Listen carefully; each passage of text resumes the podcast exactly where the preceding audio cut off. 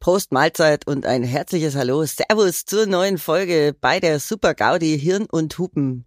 Ja, das war jetzt so ein bisschen Bierzeltsprechen. herzlich willkommen zu einer neuen Folge Hirn und Hupen. Wir sind im Themenblock ich bin jetzt total irritiert, weil ich kann kein Bayerisch. Ich gucke Bayerisch. Ich siehst du? weiß auch nicht, was da jetzt über mich kam. Ja, äh, und zwar Alkohol ja. und Alkoholismus. Vielleicht habe ich direkt ans Oktoberfest gedacht. Direkt oder gab es direkt eine Verlinkung in deinem ja, Gehirn? Ja, aber echt. Das ist ja irgendwie so Paradebeispiel für äh, Alkoholismus. Saufen und ja, ja. finde ich auch.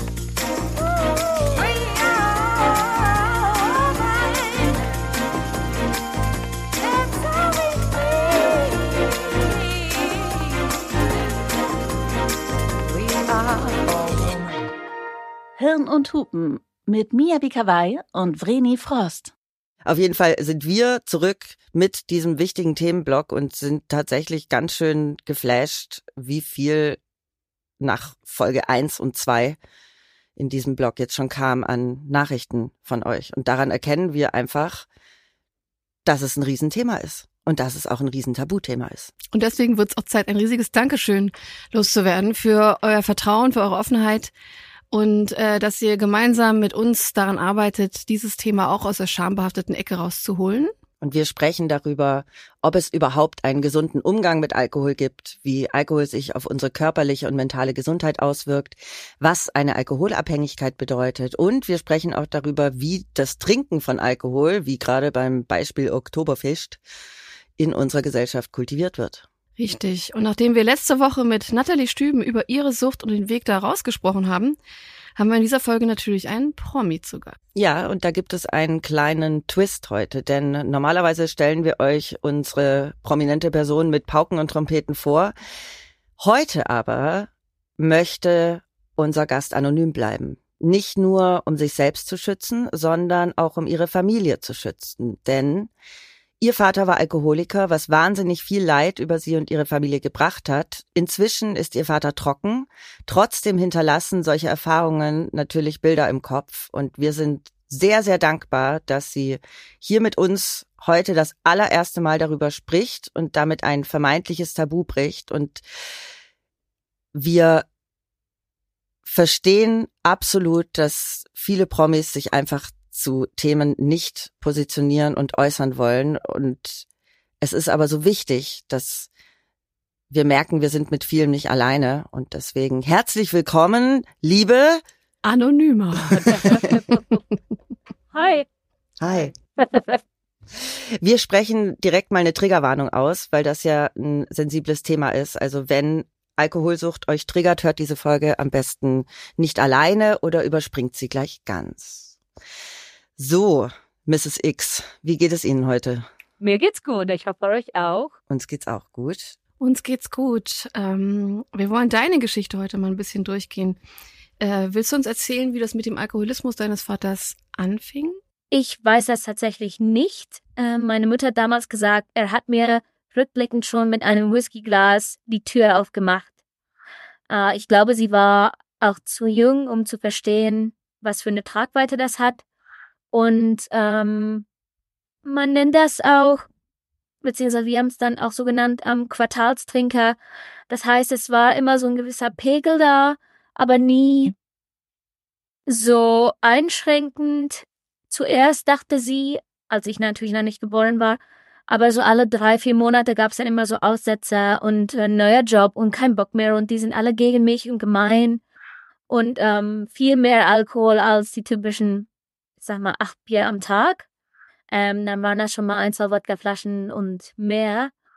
Ähm, genau, das hat sich dann aber nach so ein, zwei Wochen wieder gefangen, dann wieder nur die acht Bier und natürlich rückblickend, wenn ich sage nur acht Bier, ist das natürlich völlig wahnsinnig, aber ähm, es gab halt immer so Spikes in diesem Alkoholismus und deswegen hat sie, glaube ich, immer noch so ein bisschen diesen Hoffnung schon mal gehabt, dass das gar nicht so schlimm ist. Und wie ging es dann weiter, als du dann geboren wurdest?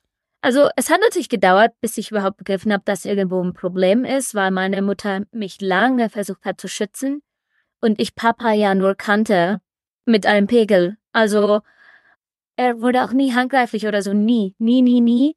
ähm, was man so in so ganz schlimmen Büchern oder Filmen sieht.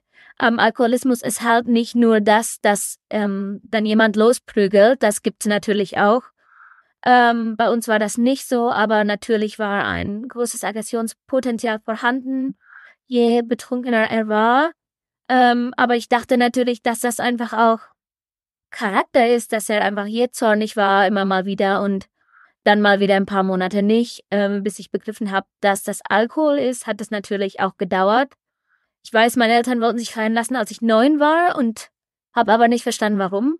Weil ich dachte, Streit ist halt normal und andauernd schreien ist normal. Aber ja, ich habe das gar nicht so realisiert. Ich glaube, das kam dann halt so, wenn man ein bisschen älter wird, so zwölf oder so, wo ich gemerkt habe, okay, vielleicht ist das gar nicht so normal. Auch im Hinblick auf andere Familien. Hierzu meine kurze Side Note zu Kindern von AlkoholikerInnen. Kinder von alkoholkranken Eltern leiden oft schwer an den Folgen der Sucht.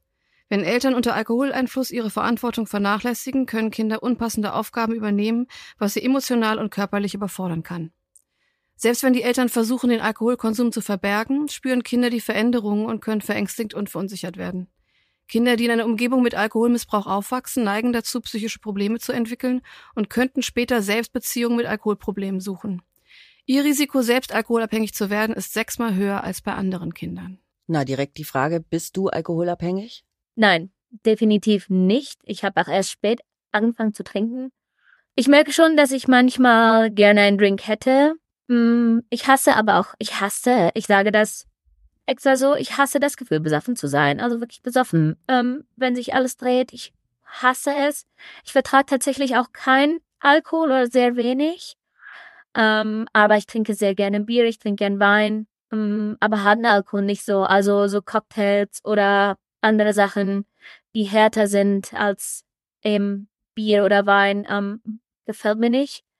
Aber aus natürlich eigener Erfahrung weiß ich, dass es auch völlig egal ist. Acht Bier reichen auch, um völlig betroffen zu sein. Deswegen ähm, finde ich das ein bisschen schwierig, immer zu sagen, ja, harter Alkohol ist schlimmer. Ähm, nee, sehe ich nicht so.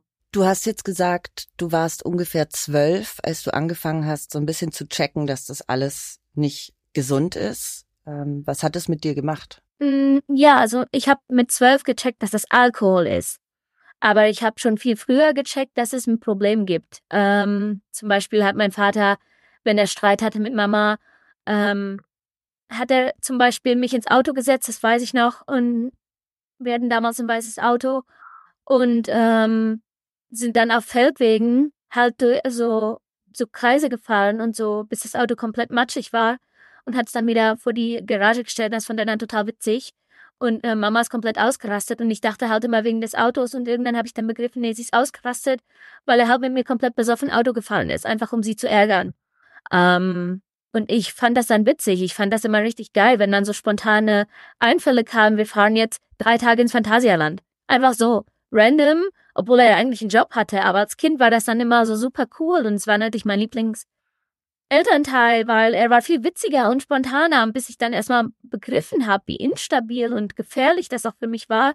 Und dass das natürlich auch daran liegt, dass er immer wieder den Job gewechselt hat oder einfach nicht gegangen ist, keinen Bock hatte und äh, natürlich immer diese typische Opferposition eingenommen hat. Die, die, die da oben hassen mich alle, die da oben lassen mich nicht arbeiten, ich werde ungerecht behandelt, ich gehe jetzt einmal nicht hin und mal gucken, was die davon haben, wenn ich nicht da bin. Das natürlich auch viel daran lag, dass er anderen betrunken war. Ich muss dazu sagen, meine Mutter ähm, hat zwei Brüder und einer der Brüder war auch extrem alkoholabhängig. Und die beiden waren natürlich auch befreundet. Und mein Onkel ist auch daran gestorben. Mit 38 wird er tot im Treppenhaus gefunden. Und ähm, deswegen bin ich halt komplett in so einer Alkoholikerfamilie gewesen und habe dann halt lange nicht begriffen, was richtig ist oder wie, wie krass das auch von außen sein muss, das zu sehen ähm, wenn du da nicht so aufgeklärt wirst. Meine Mutter lag viel daran, ähm, Papa nicht durch den Reck zu ziehen und zu sagen, der Papa ist schon wieder besoffen. Das ist nie passiert. Ähm, sie hat mich versucht, die ganze Zeit zu beschützen. Darunter hat aber unsere Beziehung extrem gelitten, weil ich, wie gesagt, immer dachte, Papa ist der Fun Part und Mama ist halt die Spießerin. Wie hat sie dich beschützt? Naja, sie hat halt ähm, verboten, dass ich diese ganzen coolen, funny Sachen mache wie äh, einfach random unter der Woche irgendwo hinfahren. Ich habe auch Schule und so gehabt. ähm, oder halt diese coolen Autotouren, spontane Ausflüge, was auch immer. Ähm, sie hat halt die ganze Zeit versucht, auch Struktur zu halten und hat dann irgendwann, ähm, wir hatten ziemlich viel Geld, äh, weil Papa trotzdem immer sehr hohe Position hatte und um, sehr gut ausgebildet war, aber weil keiner der Jobs gehalten wurde, ähm, wurden wir dann auch nach und nach ärmer. Und ähm, sie hat dann nach und nach versucht, das Geld zusammenzuhalten.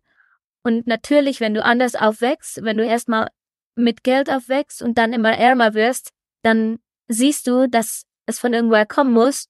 Und Mama hat versucht, das Geld zusammenzuhalten. Und dementsprechend war sie dann auch für mich the bad guy. Ich dachte, ah, okay, sie ist der Grund. Weil als Kind kapierst du ja gar nicht, dass wenn jemand das Geld zusammenhalten will, dass sie nicht der Grund ist, warum man nicht ärmer wird. Oder noch ärmer wird. Oder dass sie versucht hat, uns auf dem Existenzminimum zu halten. Wann hast du gemerkt, dass da die Rollen eigentlich vertauscht sind? Wann hast du für dich realisiert, dass es andersrum läuft? In der Retrospektive erst oder irgendwann ja, zwischendurch? Nee, sehr, sehr spät. Ja. Ich habe sehr spät begriffen. Immer war mein Vater der wichtigste Mensch in meinem Leben, mittlerweile auch meine Mutter, weil ich dann doch sehr ein Papakind war. Ähm, ich weiß natürlich mittlerweile, dass es auch so ein bisschen Traumabonding war, weil ich natürlich auch immer das Gefühl hatte, ich muss da sein, ich muss aufpassen, ohne mich wäre nicht mehr da. Das weiß ich auch. Da bin ich mir sehr sicher und er sich, glaube ich, auch. In der Retro-Perspektive habe ich sehr darüber nachgedacht, warum das Verhältnis zu meiner Mutter relativ schlecht war. Ja. Und ich glaube, weil ich sie auch als schuldig betrachtet habe für Dinge, obwohl sie versucht hat zu helfen. Hm. Wie gehst du denn mit eventuellen Schuld- und Schamgefühlen um, die durch die Alkoholabhängigkeit deines Vaters ausgelöst wurden? Mm, ja, ich fühle mich schuldig, dass ich meine Mutter lange Zeit nicht die Liebe entgegenbringen konnte, wie ich meinem Vater entgegengebracht habe. Aber ansonsten weiß ich mittlerweile, ich habe alles getan, was ich hätte tun können und müssen. Wirklich alles. Ähm, dass er auch aufhört zu trinken, sonst wäre er wirklich nicht mehr da. Er lag dann auch schon im Krankenhaus mit Fettleber und so. Ähm, deswegen bin ich da, habe ich da ein reines Gewissen. Ich versuche wirklich beiden mit den Mitteln, die ich habe, und das war immer mein, meine oberste Priorität tatsächlich, auch jetzt den Beruf, den ich habe, ähm, den beiden ein gutes Leben unabhängig voneinander mh, hm, zu geben. Und das mache ich und das versuche ich auch täglich tatsächlich. Das klingt nach einer Menge Verantwortung für ein Kind und dann Heranwachsende. Ja, immer. Also ich ähm, weiß auch bis heute nicht, ob ich Kinder will, mhm. weil ich so leer bin vom gefühlt Parenting. Ähm, meine Mutter muss sich nie, auch nur einen einzigen Tag, ähm, mich um sie kümmern. Sie ist so unglaublich stark, das muss man einfach sagen. Hm, ich sehe sie auch nicht so oft. Sie wohnt nicht in meiner Nähe. Sie ist aber schon früh weggezogen, also als ich 17 war wahrscheinlich. Ähm, und hat auch einen neuen Partner, auch schon sehr lange. Mm, und die sind doch glücklich und da läuft doch alles. Papa hat keine Partnerin mehr, aber hat sich auch aktiv dagegen entschieden. Und dem geht's auch gut. Also toi toi toi. aber ja, ich habe mich sehr, sehr früh um meinen Vater gekümmert. Also meine Mutter ist früh weggezogen. Ich habe bei meinem Vater gewohnt und weil er dann zu alt war, um einen neuen Job zu kriegen, weil er immer wieder Jobs verloren hat, sind wir irgendwann auch in Hartz IV gerutscht. Und wie gesagt, ich bin dann ganz früh mit Geld aufgewachsen, aber dann immer mehr in die Armut gerutscht. Und ähm, er ist auch jetzt von Altersarmut betroffen, ganz stark auch, ähm, weil er, weil er auch einmal in seinem Laissez-faire-Stil darauf oder nicht darauf bedacht war, sich um Geld zu kümmern und nach der Scheidung dann irgendwelche Ansprüche nicht geltend zu machen. Aber er hat gesagt, ja, halt egal, nimm einfach. Und meine Mutter wollte aber gar nichts, aber es gibt ja dann auch noch Gesetze, die einfach so sind.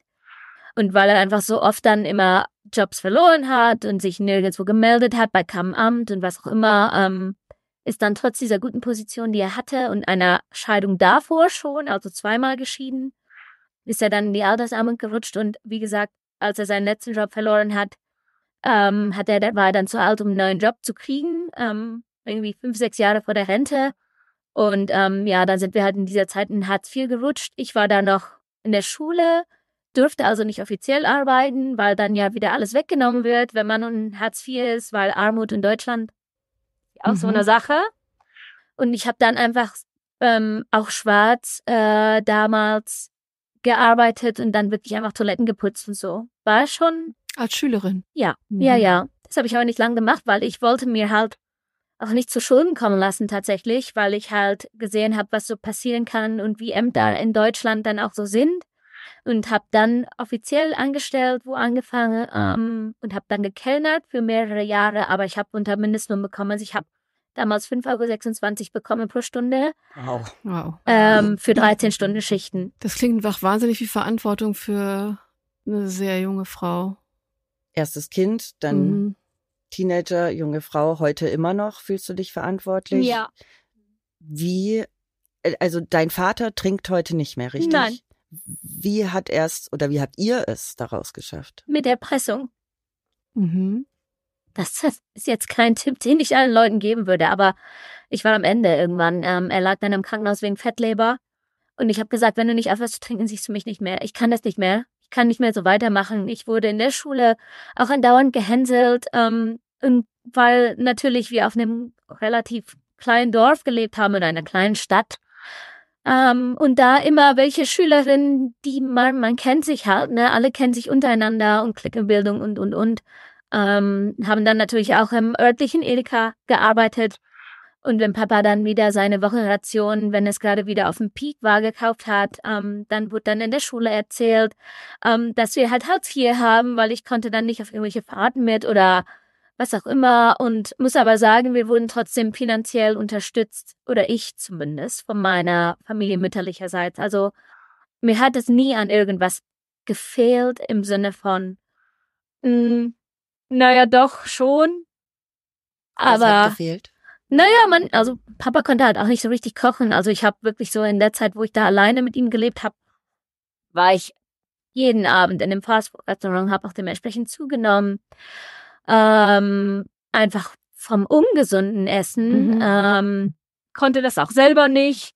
Das sagt dann auch an mir, weil meine Mutter mir wollte das, äh, wollte mir das beibringen, aber weil wir umgezogen sind, schon wieder, als ich dann zwischen 13 und 14 war und dann auch mal sehr weit weg mit dem Schulwechsel. In der Zeit haben sich meine Eltern entscheiden lassen. Ähm, Wie alt warst du da? 13. Mhm. Und du bist Ähm, bei deinem Vater geblieben? bei beiden. Wir sind beide äh, in die Nähe gezogen vom Okay. neuen Wohnort, weil da meine Großeltern gelebt haben. Und Mama wollte, dass ich auf diese Schule gehe. Aber ich bin dann aber sofort sitzen geblieben. Ich konnte keinen Anschluss mehr haben.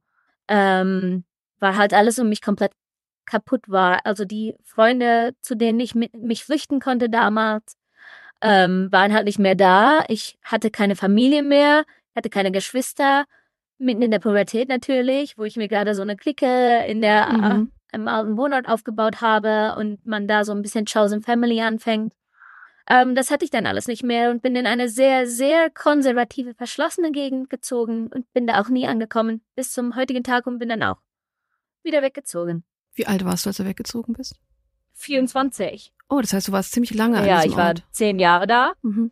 Ich habe relativ spät Abitur gemacht, ähm, mit 20.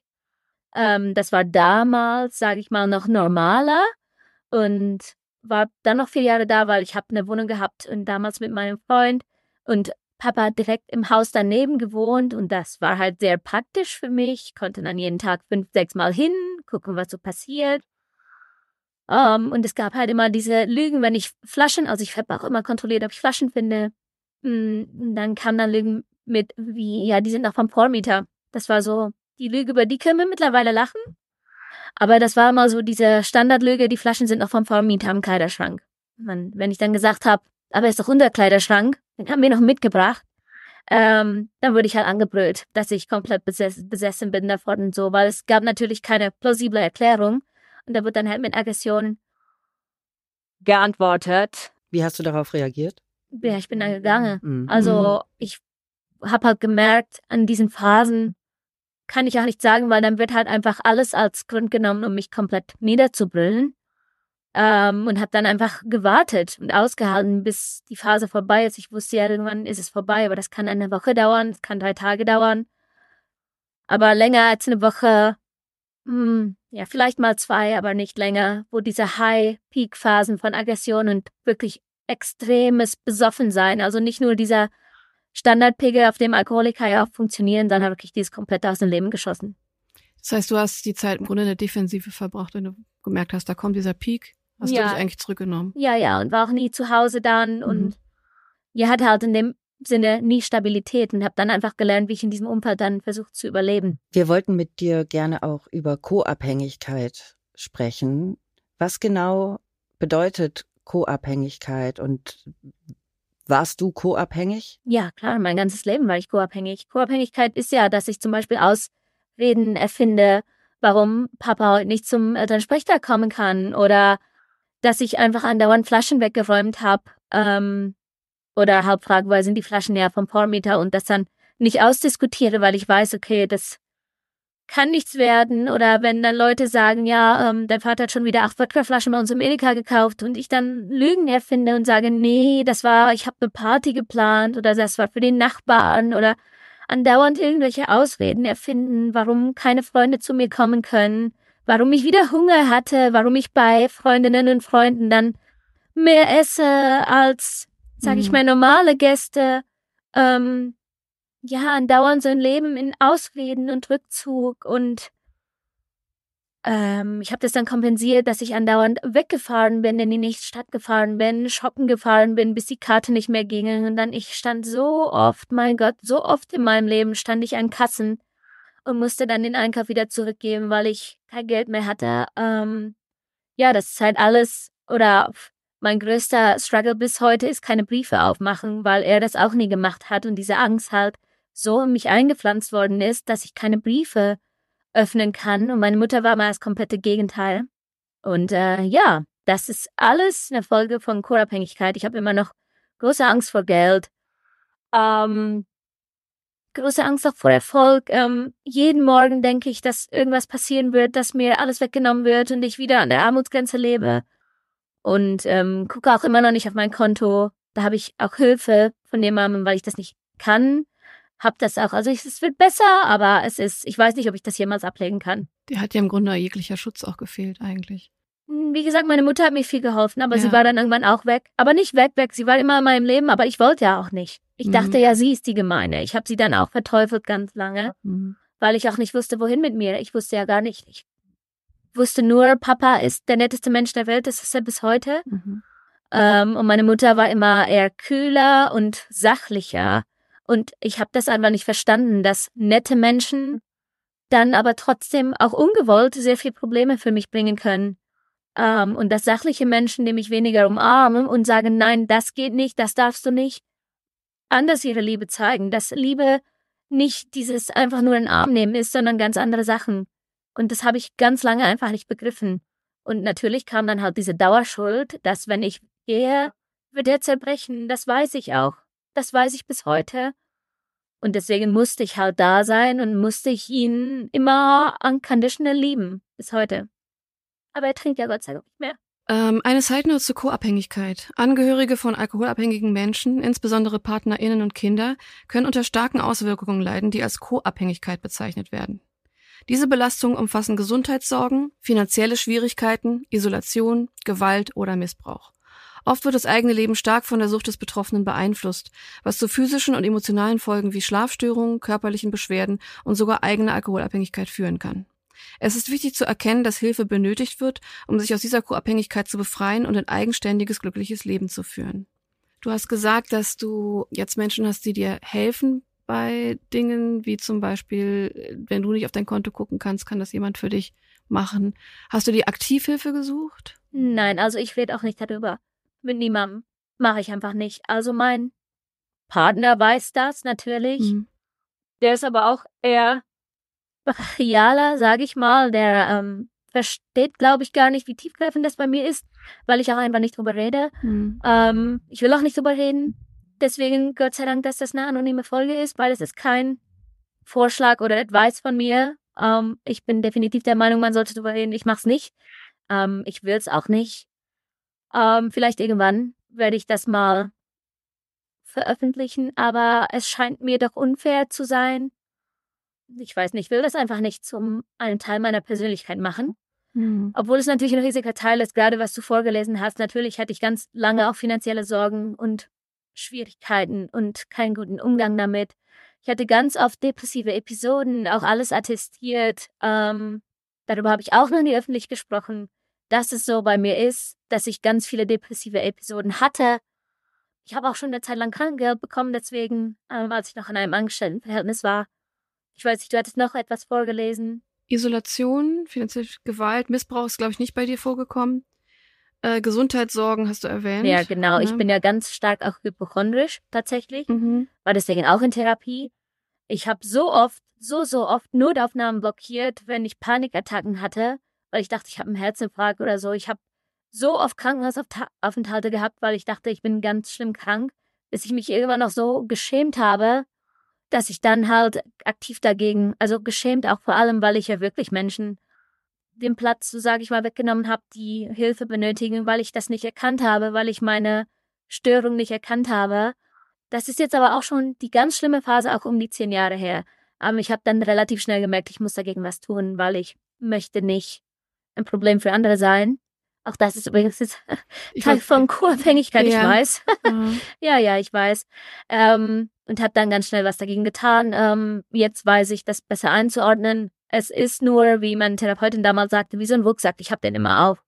Ähm, das kann ich auch nicht ablegen. Genau, natürlich auch wie Alkoholsucht. Das ist so mein Teil von dir. Ich selber merke auch, dass ich sehr schnell süchtig werde von Dingen. Ich war ganz, ganz lange starke, starke Raucherin. Also wirklich starke Raucherin. Ich habe zwei Schachteln am Tag. Mhm. Ähm, natürlich gab es auch bei uns im Auto wird geraucht. Es wurde auf jedem Kinder Kinderfotografie von mir hatte irgendeine Zigarette in der Hand. Ähm, ganz, ganz viel, ganz lange geraucht und habe dann auch aufgehört und auch seitdem nie wieder eine Zigarette angefasst. Das ist jetzt auch neun Jahre fast her. Gibt auch in der Forschung viel darüber über Suchtgene Äh, und da ja nicht nur mein Vater abhängig war, sondern auch mein Onkel ganz stark. Mhm. Ähm, bei ihm kamen auch noch Drogen und Tabletten und alles. Ganz Aber dein viele. Onkel war mütterlicherseits der Bruder. Genau, ne? ja, also ich habe von beiden Seiten was mitgekriegt, Mhm. sozusagen. Ja, Mm, ja, und mein Onkel, mein Vater war dann irgendwann so in ihrer Sucht, ähm, als mein Vater dann nicht mehr gearbeitet hat und dann halt auf Hartz IV war, ging es auch mit meinem Onkel langsam tatsächlich zu Ende und dementsprechend oft waren die dann zusammen im Wohnzimmer. Ah, und ja, und dann irgendwann hat dann mein Onkel auch die Kontrolle, also der hat sich wirklich immer komplett aus dem Leben geschossen, muss man sagen. Die Kontrolle verloren und kam dann manchmal zu mir hoch. Ich hatte eine eigene Etage, aber eigene Etage hat sich mehr an als ist. Es war ein sehr kleines Haus und es war ein Zimmer oben. Mhm. So, und, so ein ausgebauter Dachboden, aber halt wie ein normales Zimmer und da war ich oben und dann kam er dann irgendwann die Treppe hoch und er hat dann gefragt, und hast du schon Freund und so und da war ich so 15. Er hat, wollte das wirklich nur so wissen, Mhm. ähm, hat nichts irgendwie komisches versucht, definitiv nicht.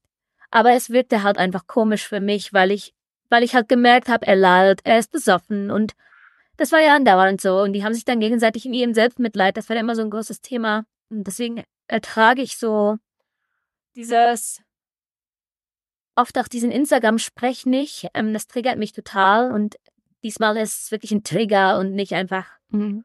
ähm, so lapidar dahingesagt, das triggert mich oft, wenn Leute sagen, ähm, oder Leute so super, ich sag mal, achtsam mit sich umgehen und oft so ihre Gefühle umarmen und dann sagen, ja, das war ganz schlimm für mich und so. Ähm, ich verstehe das alles und ich finde das gut, dass jetzt so offen über Gefühle gesprochen wird, aber es erinnert mich sehr stark, das ist auch mein eigenes Problem. Ähm, die Leute, die darüber sprechen, das weiß ich auch, sind nicht das Problem, sondern meine Erfahrung damit auf dieses, ich, ich, wenn ich dieses Selbstmitleid, das ist kein Selbstmitleid, aber für mich damals, Ja. dieses Selbstmitleid höre, dieses alle sind schuld und die Welt ist so gemein und ähm, ich bin Opfer von dem und das und äh, es ist ganz schlimm und böse und unfair alles. Ähm, da könnte ich ausrasten bei, weil ich halt gesehen habe, dass es einfach, dass sie sich gegenseitig so hochgeschaukelt haben in diesem Selbstbemitleiden, dass mein Onkel halt dann gestorben ist. Und natürlich ist es auch unfair, das zu sagen, weil ich weiß, Alkoholismus ist eine schwere Krankheit. Aber wenn man da 25 Jahre drin lebt, dann hat man mehr als nur Verständnis, äh, als, äh, als Emotion, sondern eben auch Wut. Ich bin dann auch einfach sauer und hab mir gedacht, hör doch mal auf, ich bin ja auch noch hier. Ja. Ja, das war, es sind ganz viele, ganz viele Emotionen, die man dann so hat. Das ist, bin ich ja ehrlich, sehr große Kraft, das dann auch in mir runter zu regulieren. Vor allem, wenn man selber so ein bisschen in der Öffentlichkeit steht und nie drüber spricht, dann weiß man ja, wissen ja auch andere Leute überhaupt nicht, was sie machen mit dir, wenn zum Beispiel Leute über mich etwas behaupten, von dem ich weiß, es stimmt einfach nicht. Mhm. wie privilegiert ich bin oder dass ich manche Dinge nicht weiß und dementsprechend nicht übersprechen darf, ähm, weil ich nicht betroffen bin und und und und dann über mich auch schlecht geredet wird oder es versucht wird, mich ähm, schlecht zu frame oder zu diffamieren oder was auch immer und ich mich dann nicht wehren kann und will, weil ich gar nicht drüber sprechen will. Dementsprechend muss ich dann da auch schlucken und einfach nicht sagen. Ist es genau das, was du da machst, schlucken und nichts sagen? Ja. Wie lange meinst du, hältst du das noch aus? Für immer. ja. Hoffentlich. Also, äh, ich will mir überhaupt gar kein Urteil erlauben, aber ähm, ich finde das vollkommen richtig, nicht auf alles zu reagieren. Man setzt sich in der Öffentlichkeit aber natürlich eben, ob man will oder nicht, anderen Meinungen aus. Mhm. Und ähm, ich weiß, was das schon generell an Kraft kostet. Also so, wenn man falsch anders gesehen wird, falsch eingeschätzt wird. Und gerade auf Social Media kriegt man ja gerne mal was so um die Ohren oh, gepfeffert. so anstrengend immer. Ja. Es ist halt, man fühlt sich so hilflos. Es ist so unfair. Und es ist aber ein ganz großer Part des Selbstschutzes generell für uns, ja. ähm, da nicht auf alles Bezug zu nehmen und sich auch vor allen Dingen nicht verteidigen, weil wir müssen uns nicht verteidigen für irgendwas. Aber natürlich ist das schon hart ähm, auszuhalten. In dem Fall, wie es dann auch wirklich halt triggert, im Sinne ja. von ein wirklicher Trigger ist.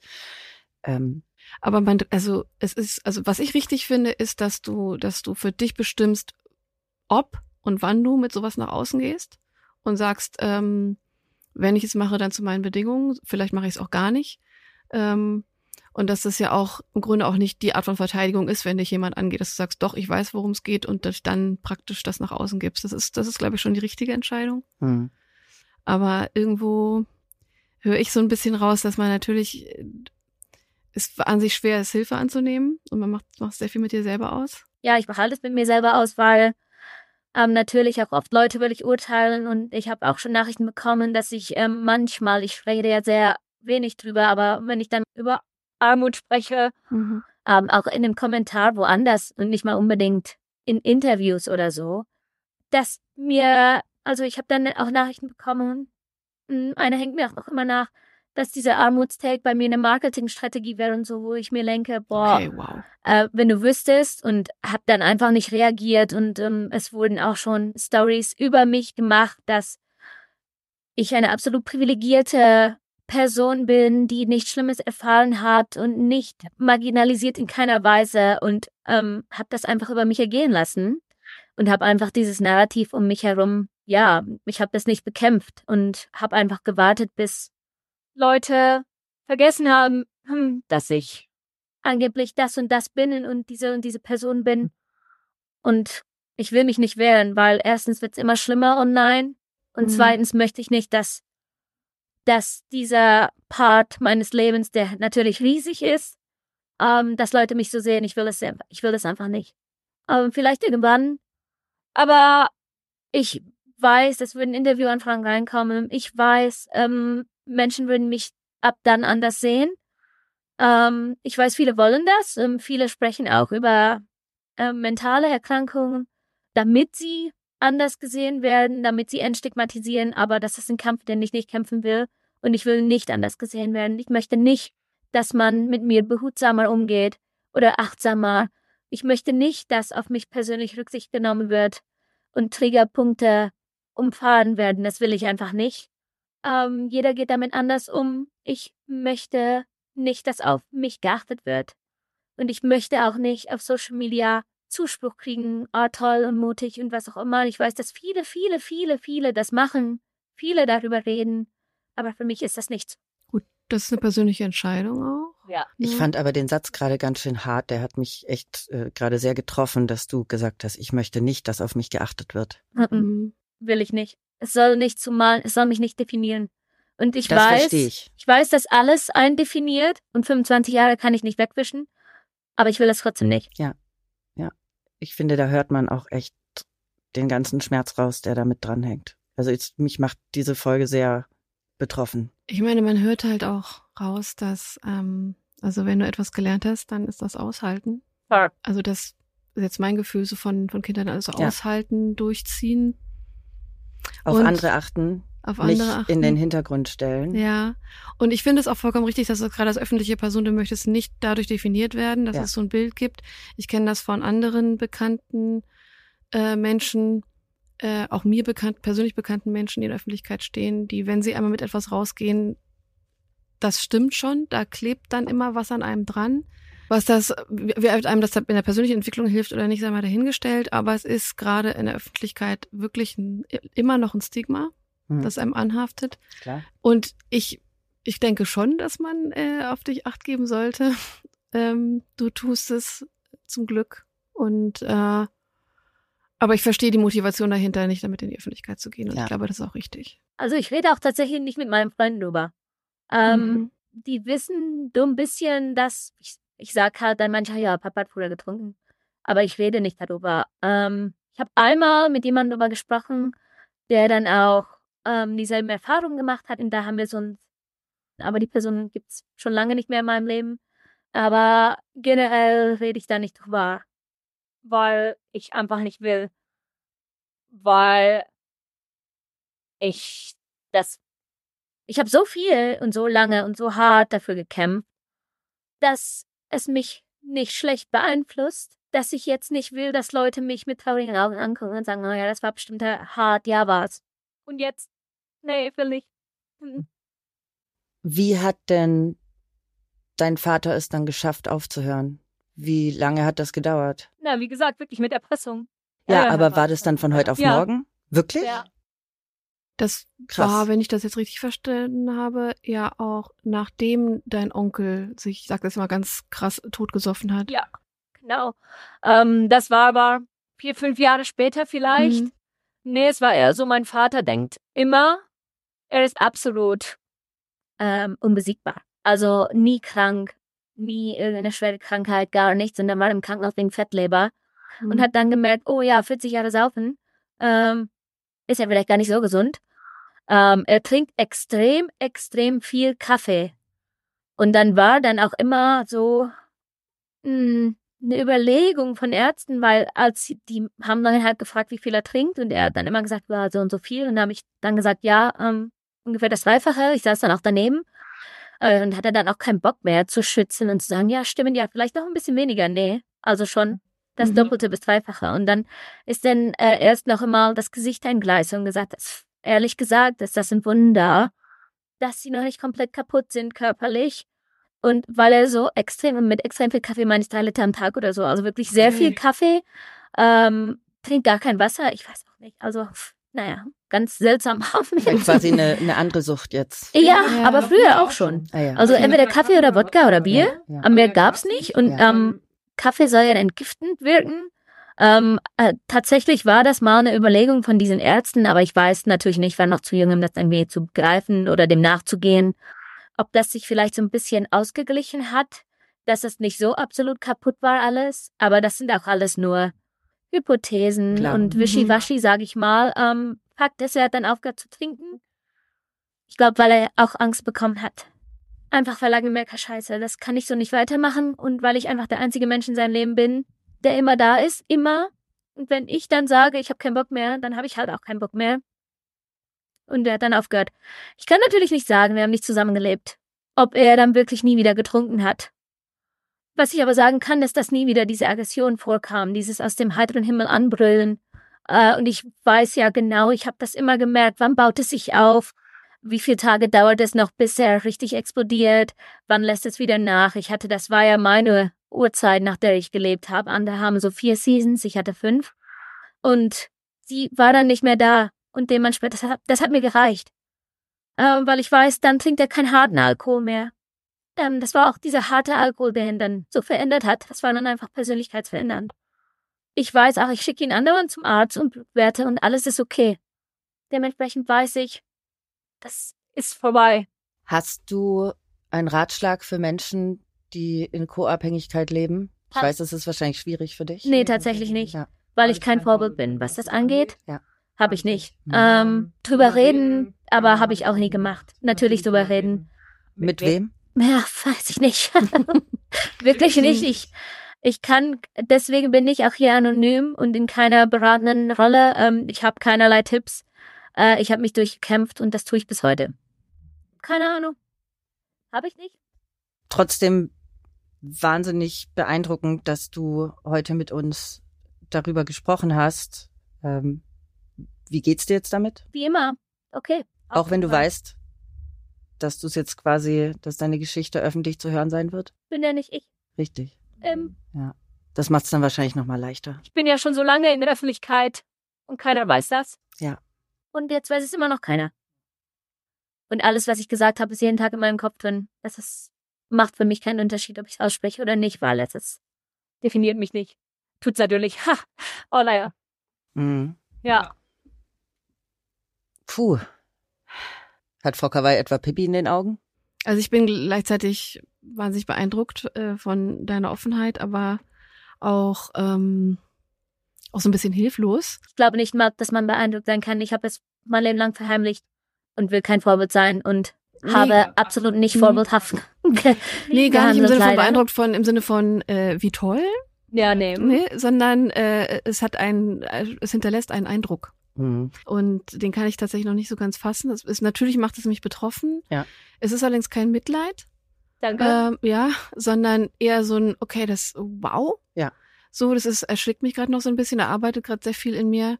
Ich maße mir da auch nicht an, irgendwie, also ich könnte dir jetzt gar keine Ratschläge geben. Und das ich, und ich, ich respektiere jeden, jeden einzelnen Menschen in der eigenen Entscheidung, wie man äh, mit den eigenen Problemen oder mit seinem Leben umgeht. Das steht äh, ja absolut zu und nicht uns zu, da irgendwas dazu zu sagen. Aber es, äh, es pff, ja, es trifft. Ja. Ich Mhm. find's eine krasse Horizonterweiterung.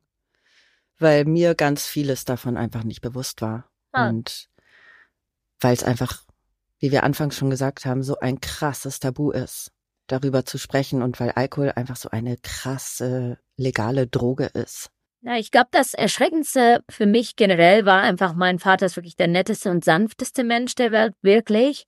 Ich habe ihn in knapp zehn Jahren jetzt nicht einmal wütend erlebt. Nie, niemals, wirklich nicht. Seit er aufgehört hat. Ähm, ja, gar nicht, nie. Ich, äh, ja, es sind noch keine zehn Jahre, aber ich sag mal, also mich sieben oder so. Ja. Nie wütend erlebt, wirklich nicht. Und wenn er dann aber, wenn ich dann nachts als Kind aus dem Zimmer gebrüllt werde und er meine Mutter vor mich steht, also vor mir hingestellt hat und sagt, sagt deine Mutter, sie ist eine Hure, ähm, dann denkt man sich so, pff, also nicht erstens bin ich acht, keine Ahnung, was das heißt. Und das ist halt nicht mein Vater, der da ist. Ist er Mhm. nicht. Und auch meine Mutter, rückblickend, die hat auch nur ausgehalten. Das Schlimme ist, sie ist auch relativ lang nicht gegangen, weil sie halt wusste, das ist er eigentlich nicht. Aber halt auch doch. Aber halt auch nicht. Ganz wilde Erfahrung. Klar. Danke, dass du diese wilde Erfahrung mit uns teilst. Ja, und ich glaube, dass es, ähm, also äh, bei uns, ich muss gestehen, dass ich, ähm, außer mit einem Ex-Partner und das nicht annähernd in diesem Ausmaß, keinerlei Erfahrungen habe in meinem Umfeld mit äh, Alkoholabhängigkeit und da natürlich, sagen wir noch, eine, äh, relativ naiv. äh, rangegangen bin, aber ich glaube, dass es auch eine extrem wertvolle Folge ist für unsere vielen, vielen äh, HörerInnen, weil wir haben ja schon alleine an der Reaktion, an den Mails äh, und Nachrichten gemerkt, dass es bei sehr, sehr vielen Menschen ein Thema ist, ob es am eigenen Leibe ist oder halt eben tatsächlich in der Familie, in der Partnerschaft, ähm, bei Eltern, Kindern, wie auch immer. Äh, ich glaube, dass sich da sehr, sehr viele Leute drin sehen. Und ähm, bei mir macht es auch viel, weil wir leben so in so einer Gesellschaft, wo wir so denken, also gerade über Social Media jetzt, wir sind so vogue und ähm, wir reden über unsere Probleme und wir, Das alle sind so nahbar. und sind so nahbar. Und es ist, ähm, wir, einerseits wollen wir auch mit diesem Podcast ja, dass wir über Dinge sprechen. Ich halte das tatsächlich auch für wichtig, aber äh, nicht in so einer, äh, in so einer, ähm, wir halten uns an den Händen und tanzen Ringelreihen Kultur, sondern Tacheles und äh, in der Hoffnung, dass es Menschen helfen kann. Aber es ist immer die eigene Entscheidung. Und ich glaube, es gibt sehr, sehr viele Menschen ähm, wie dich, die das durchleben und mit sich selber ausmachen. Deswegen hier nochmal der Aufruf, schickt uns gerne weiterhin eure Geschichten für die Community-Folge. Das wird auch nochmal ein ganz breites Bild zeigen von Alkoholsucht. Und ich finde es total wichtig, dass wir ja sämtliche oder viele, sämtliche schaffen wir nicht, aber viele Facetten aufzeigen können. Und wenn wir eins sind, wir sind äh, nie, das haben wir uns nie angemaßt, wir sind ja keine Expertin in irgendeiner unserer Themen. Ähm, mehr oder weniger äh, haben wir sie selber durch oder äh, eben gerade auch nicht, aber wollen, dass darüber mehr gesprochen wird. Deswegen laden wir sie dann immer ein. Ja, aber wir wollen, also auch hier, es ist keine Sendung, die euch jetzt sagt so und dann macht ihr das übrigens, sondern ähm, wir hören zu und nächste, nächste Folge hören wir auch zu oder lesen vor. Und ähm, eure Erfahrungen sind valide, deswegen natürlich auch anonym. Ich glaube, es kann helfen, es kann gut tun, wenn man sich in ähnlicher Situation befindet, zu hören, dass man nicht alleine ist damit. Auch wenn es dann keine äh, motivierten Lösungsansätze gibt, sondern einfach zu hören, ich, das ist kein Einzelschicksal. Ich finde auch, darum geht's gar nicht immer. Also genau. natürlich geben wir gerne Lösungsvorschläge und Tipps mit wenn an wir die sie Hand. denn haben. Richtig, aber in manchen Fällen, so wie heute zum Beispiel, wo wir alle drei, die wir hier sitzen, so ein bisschen hilflos sind, ist es für mich persönlich die Horizonterweiterung und wieder für mein Leben und mein Denken eine neue Perspektive zu haben, die mir hilft, auch liebevoller auf andere Menschen zuzugehen. Und gerade wenn wir diese Erfahrung nicht gemacht haben, dann Genau. ist, es, äh, ist das auf jeden Fall ein Benefit, den wir herausziehen können, Ja. weil ähm, mir das äh, sehr viel Demut und Nachsicht beibringt. Ja. Ähm, dass man nie weiß, was in anderen Menschen abgeht und äh, los ist. Und das geht uns im Grunde auch nichts an mitunter, aber man kann davon ausgehen, ähm, dass jeder sein Päckchen zu tragen hat. Und dann sollte man sich lieber mit Freundlichkeit begegnen und ähm, nicht für irgendwelche Vorurteile oder Vorverurteilungen oder Fremdbeurteilungen treffen. Kleiner Vielen- Reminder dafür. Genau. Vielen, vielen Dank, dass du heute mit uns darüber gesprochen hast. So, ihr lasst es wie immer Sterne regnen. Abonniert das Glöckchen. Wir hören uns nächste Woche dann zur Community-Folge. Dann hören wir eure Geschichten und Gedanken dazu und da sind wir schon sehr gespannt. Bis nächsten Dienstag bei Hirn und Hupen Eure Mia. und eure Vreni.